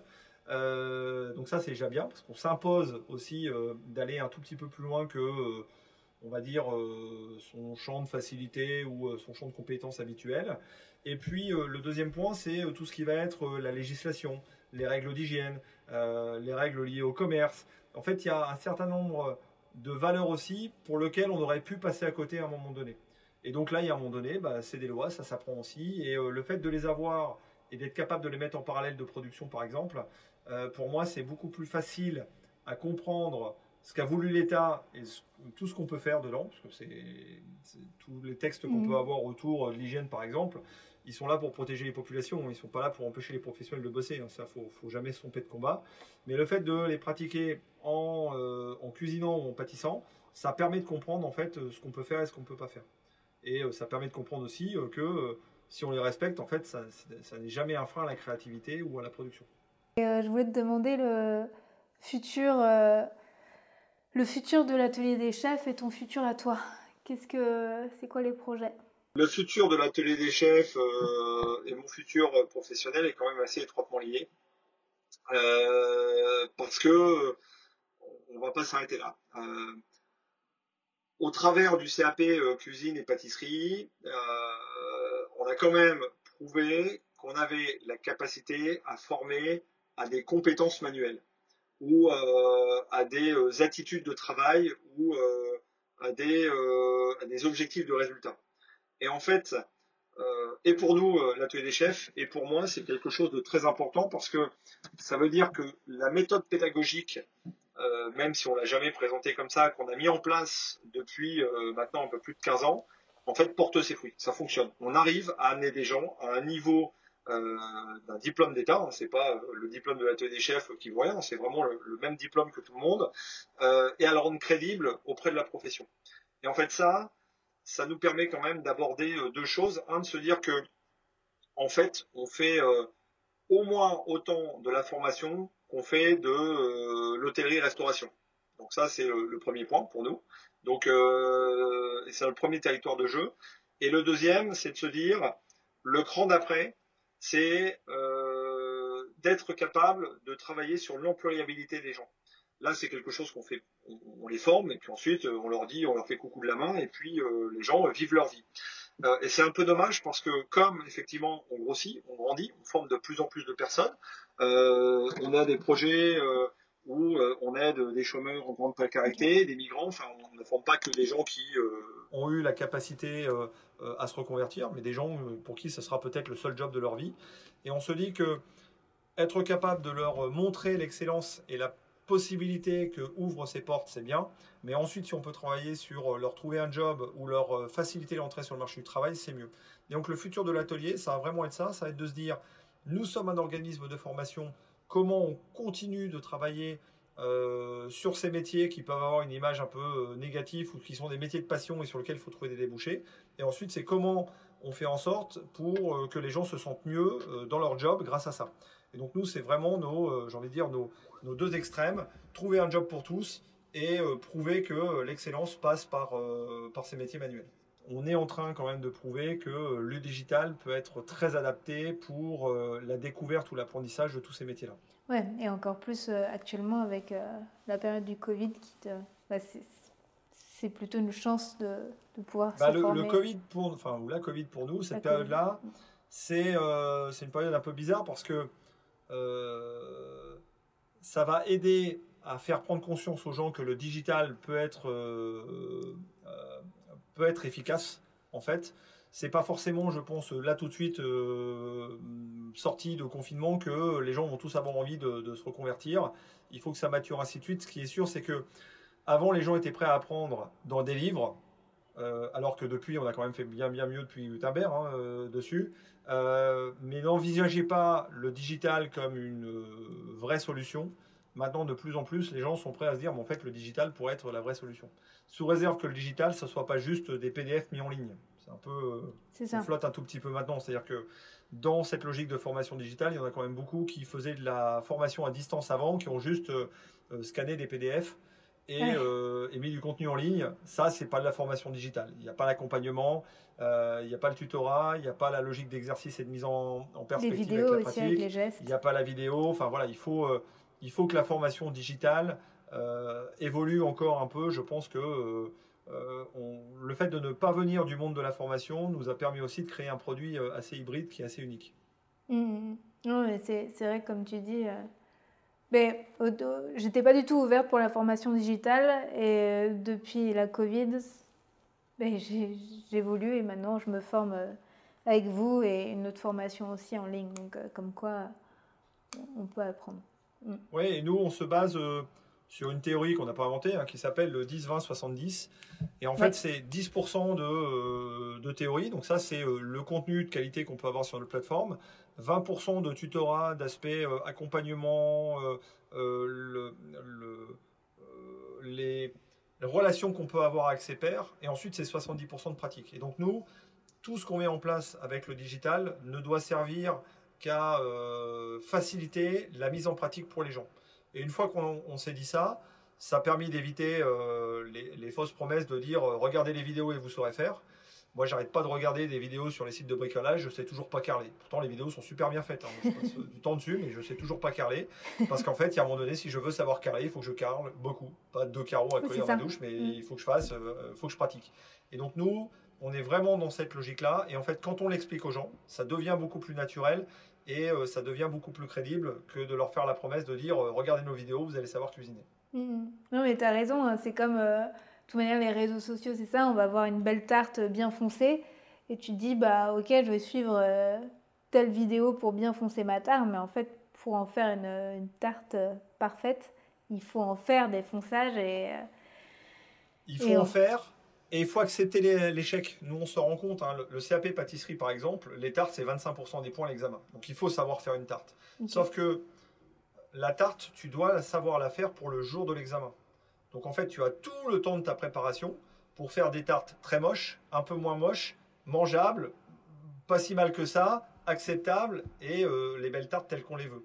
Et en fait, c'est aussi à ça que ça doit servir euh, l'accompagnement et la formation digitale. C'est à bien comprendre que le jour où on te demande une tarte, ta première tarte, eh ben, elle n'est peut-être pas forcément terrible. Mais comme on va t'en demander 10 euh, ou 15 fois, il y a un moment donné où elle va, elle va s'améliorer aussi au fur et à mesure.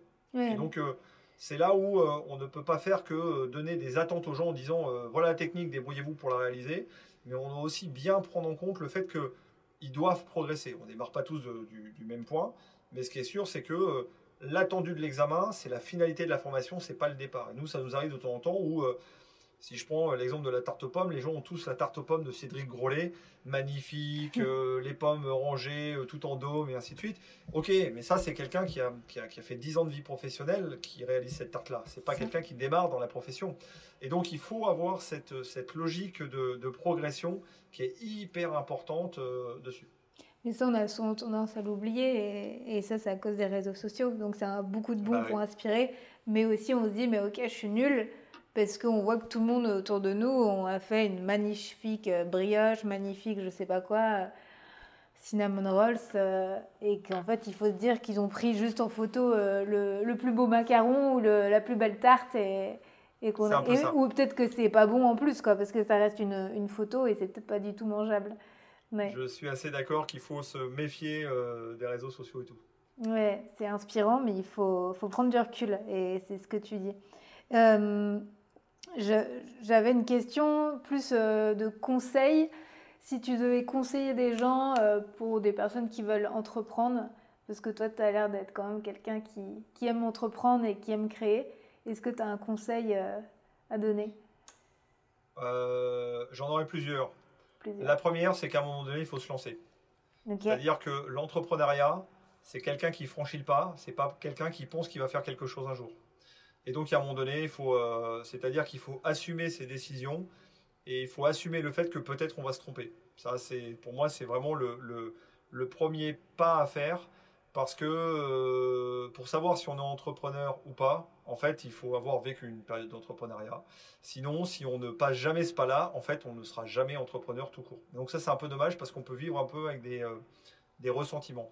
Le, deuxième euh, chose ou conseil que moi je donnerais, euh, c'est de se professionnaliser. Alors la formation est un bon moyen, hein, mais c'est de, de, maîtriser son sujet. Euh, demain, je ne peux pas lancer une boîte dans le conseil aérien, par exemple, parce que j'y connais rien en fait. Et en fait, à un moment donné, on ne peut pas ne rien connaître à l'ensemble de son sujet. Euh, il faut qu'on puisse avoir des choses sur lesquelles on se raccroche. Sinon, euh, ça revient un peu à jouer au loto et je trouve que ça, c'est très dangereux. Euh, on a eu plein de succès avec des gens qui ont ouvert des restaurants à l'atelier des chefs. On a eu des échecs avec des gens qui ont mis toutes leurs économies et les économies des études des enfants, ainsi de suite, dans un restaurant qui se sont plantés aussi. Et donc, à un moment donné, il faut quand même mesurer un tout petit peu ce risque-là en disant si je suis déjà bon en commerce, si je suis déjà bon en vente, si je suis déjà bon en technique, alors je pourrais euh, changer de vie, je pourrais me lancer. Euh, si je suis bon en rien, c'est assez compliqué d'entreprendre dans ce domaine-là, en fait. Parce que euh, j'aurais toujours du mal à aller chercher des ressources dans beaucoup, beaucoup de domaines. À un moment donné, il faut quand même avoir une foi dans, ce qu'on peut faire. Mmh. Et tu parles d'ouverture de, restaurants.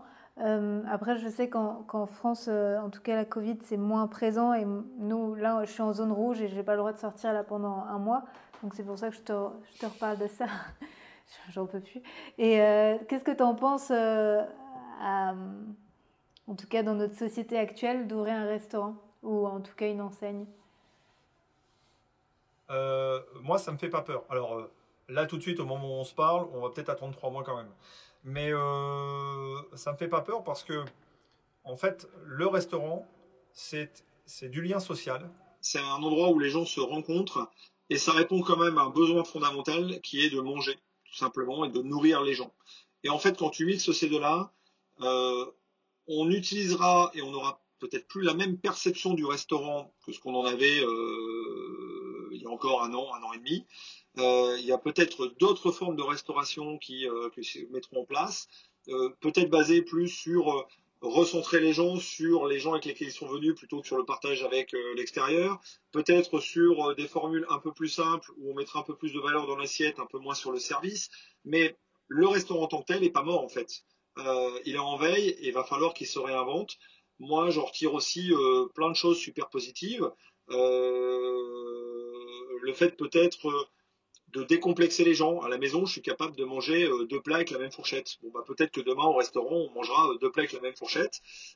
sous couvert de Covid et d'éviter une transmission, en attendant, on a aussi sauvé des, litres et des litres de produits lessiviels, une machine à laver.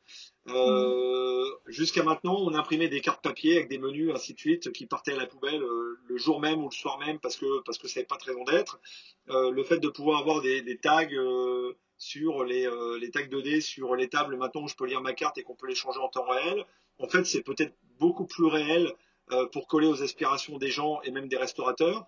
Ça générera certainement un côté peut-être un peu plus écologique, ça répondra à des services immédiats, on pourra donner plus de renseignements aux gens. Enfin, je pense que la restauration va se réinventer autour de ça et que euh, c'est une période difficile, il hein, ne faut, pas se leurrer, hein. c'est très compliqué et ça va encore être très compliqué, mais euh, je ne suis pas inquiet pour, euh, pour la restauration en tant que telle. Le restaurant n'est pas mort, ça c'est sûr. et donc je pense qu'il y aura de la place justement pour arriver avec des choses un peu plus en rupture avec le concept de je m'assois à une table, j'attends qu'un serveur vienne me voir, je prends ma commande sur un bout de papier, on me sert et je dis au revoir, je paye, je mm. pars. Je pense qu'on va pouvoir euh, euh, casser en grande partie ces codes-là pour euh, réinventer la logique de quelqu'un qui produit et qui accueille des gens pour déguster. Parce que c'est ça le restaurant, hein. c'est ces deux valeurs-là qu'il faut, qu'il faut garder. mais toi, tu parles là plus de restaurant. je pense, avec tous les podcasts en tout cas que j'ai, que j'ai fait jusqu'à présent, souvent j'ai l'impression que c'est quand même dur d'être rentable. peut-être plus pour les salons de thé ou les, ou les choses qui font des, des, enseignes qui proposent des, ouais, voilà, un service un peu plus simple. Et, euh, et c'est pour ça aussi, souvent, je me pose cette question, encore plus avec la Covid, si, euh, si c'est pas euh, aller au casse-pipe d'ouvrir d'ouvrir une enseigne. Et c'est pour ça que je posais ça, cette question, parce que j'ai l'impression que déjà, de base, dans le quotidien, la marge est difficile et qu'il y a tellement d'enseignes qui ferment que je me dis à partir de quand tu peux être rentable? C'est ça, c'est un peu vaste. Alors, moi j'ai des amis dans plein de domaines d'activité. En fait, la restauration, c'est pas plus compliqué que d'ouvrir un commerce de fringues ou euh, que euh, d'être coiffeur ou euh, que d'avoir une agence de location de vélo. C'est-à-dire qu'il n'y a aucun de ces métiers-là sur lequel on se réveille le matin et on est millionnaire le lendemain. C'est faux. C'est ceux qui réussissent, c'est parce qu'ils ont travaillé et parce qu'ils ont eu une, gestion saine de leur entreprise. Et moi, je pense que, et on revient à notre sujet de dire, euh, on ne peut pas ouvrir un restaurant sans un minimum de, compétences ou de formation. C'est qu'un restaurant, ce qui fait qu'un restaurant fonctionne, c'est quand le client est content. Et donc, pour être content, il faut qu'il ait l'impression d'avoir euh, trouvé de la valeur ajoutée. On trouve des plats préparés, à peu près potables, à 4,50 euros dans n'importe quel supermarché. Si le restaurant n'est pas capable de proposer un produit avec un peu plus de valeur que ça, en fait, il est perdant d'office. Et la deuxième chose que le restaurateur doit travailler, c'est la valorisation de ces, produits. Ce que beaucoup oublient, mais beaucoup, c'est, je pense, à hauteur de 60 ou 70% des restaurants, hein, c'est énorme, voire même des grandes chaînes, ainsi de suite, c'est que ce qui coûte cher, c'est tout ce qu'on ne met pas dans l'assiette du client. Et donc, à partir du moment où on est incapable de, de transformer le produit à quasi 100%, en fait, on va générer de la perte. Et en fait, acheter de la matière, voire de la matière chère, parce que la tendance, elle est quand même au bio, au local, enfin, des, à des produits un peu plus chers, et n'être pas capable de les transformer à fond, ce n'est qu'une augmentation des coûts, là où ce devrait être une opportunité fabuleuse. Et en fait, c'est, c'est là-dessus qu'il faut euh, travailler, je pense, avec les nouvelles générations de restaurateurs, en disant c'est fini le moment où on prenait un poulet, on ne mettait que le, milieu du flanc pour le client. Ça c'est fini, ça ça n'existe plus ça.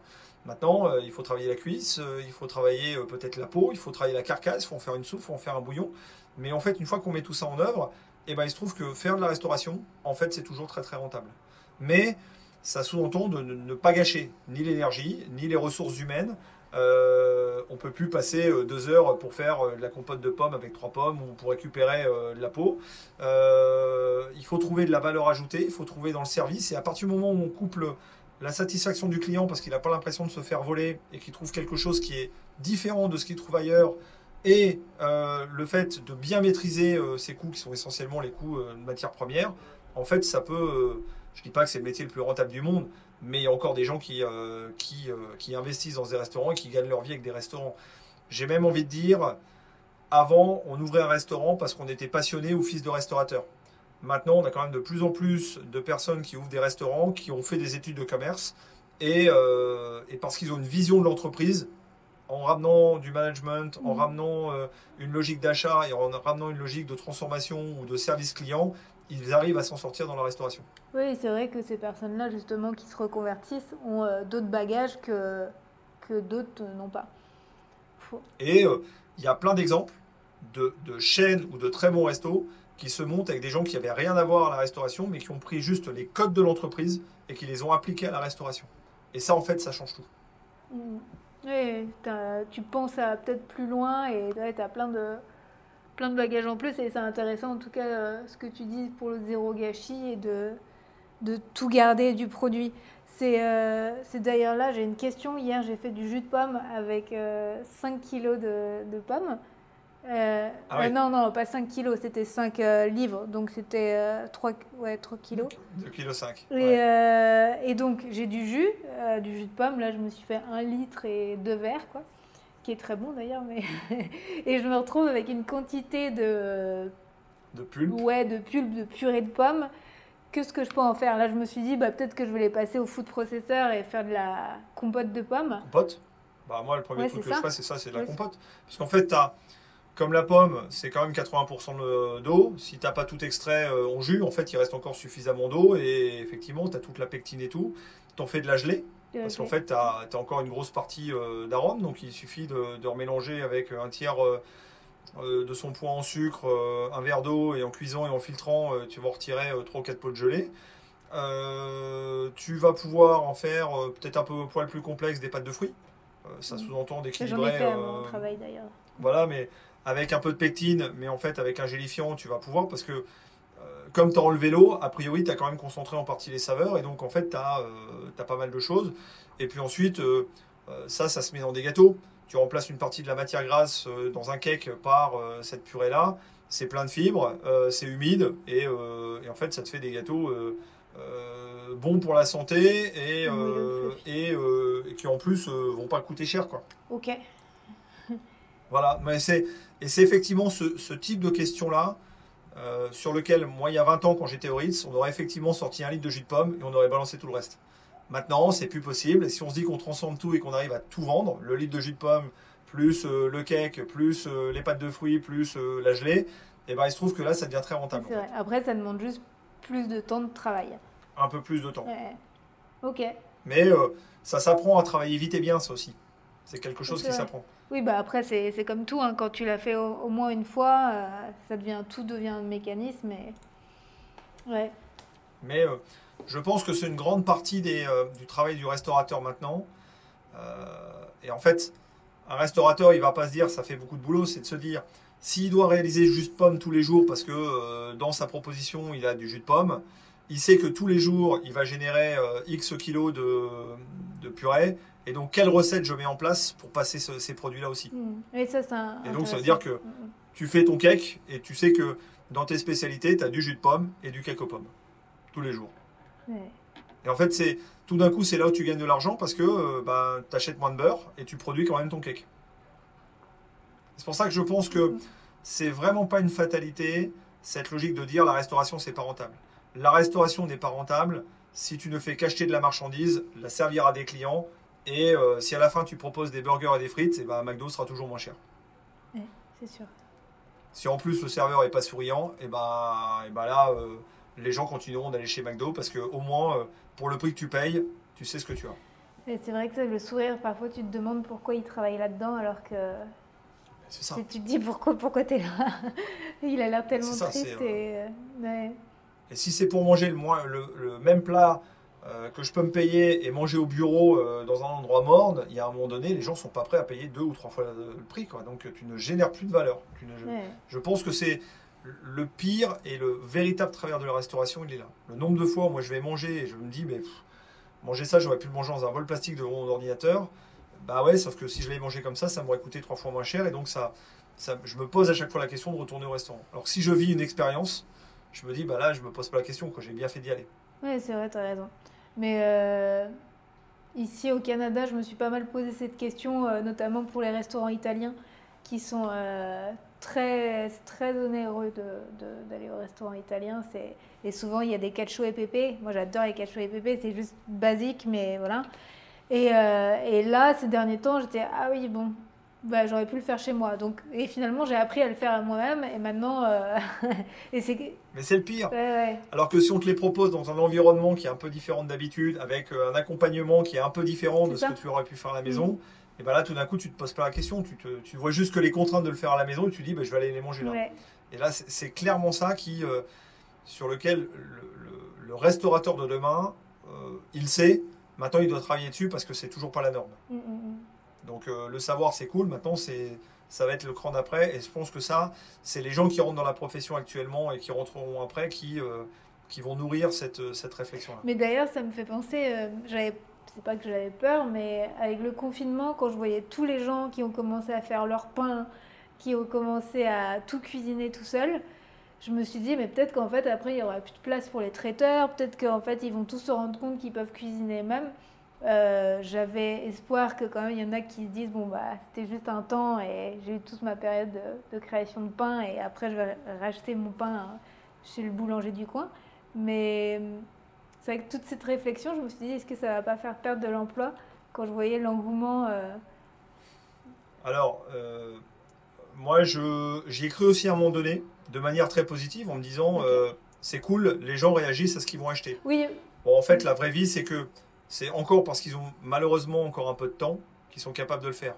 Dans la vraie vie, euh, le principal frein, c'est quand même le temps que je peux passer à faire mon pain versus le prix que ça me coûte d'aller chercher sur le boulanger, chez qui, in fine, c'est bon quand même. Mm. Parce que euh, c'est là où euh, il restera que, j'ai envie de dire, les irréductibles, ou, euh, ou ceux qui ont un- une sélection pointue sur la farine et sur leur approvisionnement, parce que ça, ça va dans leur logique de nutrition. Mais à un moment donné, et je pense que le pain, c'est un très bon exemple, c'est que en fait, faire son pain à la maison, ça coûte beaucoup plus cher que de l'acheter chez le boulanger, parce que ton four qui tourne pendant une heure à 240 degrés, en fait, euh, euh, il t'a coûté bien plus qu'un euro, en fait, euh, déjà, euh, déjà de base. Donc, en fait, euh, donc, le fait de pouvoir cuire l'équivalent d'une baguette de pain t'a coûté bien plus cher avant même d'acheter ta farine. Donc, et là, on n'a même pas passé du temps qu'on y a passé. Donc, je pense qu'il il restera des choses. Le fait que les gens peut-être cuisinent un peu plus le week-end ou cuisinent un peu plus en famille ou avec les enfants, ça, je pense que c'est des valeurs que les gens ont découvertes et garderont pour faire un gâteau, ainsi de suite.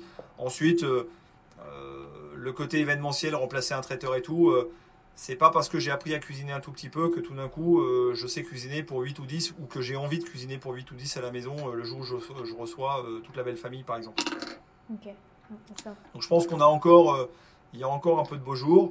Et si ça devait arriver, c'est-à-dire que les restaurateurs ou les traiteurs devront prouver aux gens qu'en fait ils méritent encore d'être là. Mm. Donc on faisant des plats qui ne soient pas forcément les plats que peuvent faire euh, les gens à la maison. Mm. Ouais, ça revient à ce que tu disais tout à l'heure. Je, je trouve que c'est valable dans toutes les professions. On pourrait euh, imaginer que les gens ont appris à coudre. hein. Euh, ils ont tous fait des masques là pendant deux mois. C'est pas pour ça que les gens vont arrêter d'acheter des vêtements et qu'ils vont se faire, qu'ils vont se mettre à, à refaire euh, des t-shirts. Donc, pourtant, techniquement, il y en a plein qui ont appris à, à coudre et qui ont certainement trouvé ça sympa, voire qui n'ont pas été mauvais dans l'exercice. Mais euh, si on leur propose une coupe un peu différente, des motifs qu'ils n'ont pas à la maison, bah, ils continueront d'acheter des vêtements à l'extérieur. Ouais, bah, ok, je, je comprends, euh, je suis d'accord avec toi. Et j'ai envie de, de finir, euh, de finir là-dessus, sauf si tu as un autre message à faire passer, d'autres choses que, que tu voulais partager. C'est pas mal, là, on a été riches, non? On a été riches. ouais. On a été. Euh, ouais, ouais. Non, non, c'est. Euh, alors moi, je suis un éternel optimiste parce que j'ai tendance à pas à, à penser que si ça fonctionne pas, c'est parce qu'on l'a soit pas travaillé de la bonne manière, soit pas travaillé assez. Donc euh, ça, c'est mon côté un peu euh, métier manuel du départ euh, qui euh, qui me fait dire ça. Mais euh, mais non, mais je, je pense que il faut pas être fataliste en fait euh, dessus et que euh, tout le monde a sa chance et que euh, on a la chance de travailler aussi dans des métiers où on peut commencer très bas, doucement et monter très haut. Il y a plein d'exemples euh, parmi tous les grands chefs, parmi tous les professionnels des métiers de bouche, euh, qui sont pas venus de cet univers, qui ont euh, beaucoup galéré et qui à un moment, donné ont été capables vraiment de monter très très haut dans leur art, dans l'excellence. Et je pense que ça, c'est très vrai avec, avec les métiers manuels, les métiers de bouche, et il faut toujours l'avoir en tête, il faut jamais l'oublier, parce que c'est un formidable message d'espoir pour beaucoup de monde. Bah, en tout cas, tout ce que tu dis, je pense que ça va parler à beaucoup de personnes et faire euh, réfléchir plus d'un. Ça, j'en suis certaine. C'est peut-être aussi pour ça qu'on dure depuis, euh, depuis plus de 15 ans maintenant, c'est que en fait, on est une fois aussi inébranlable en nos stagiaires, en nos apprentis, en nos clients. Euh, parce que si on les avait considérés comme, comme des numéros ou, ou arrêter notre travail juste au fait de leur dispenser un savoir, je pense qu'on serait plus là. Fondamentalement, je pense qu'on aime les gens euh, qu'on forme et on a vraiment envie euh, de souhaiter le meilleur au maximum de personnes.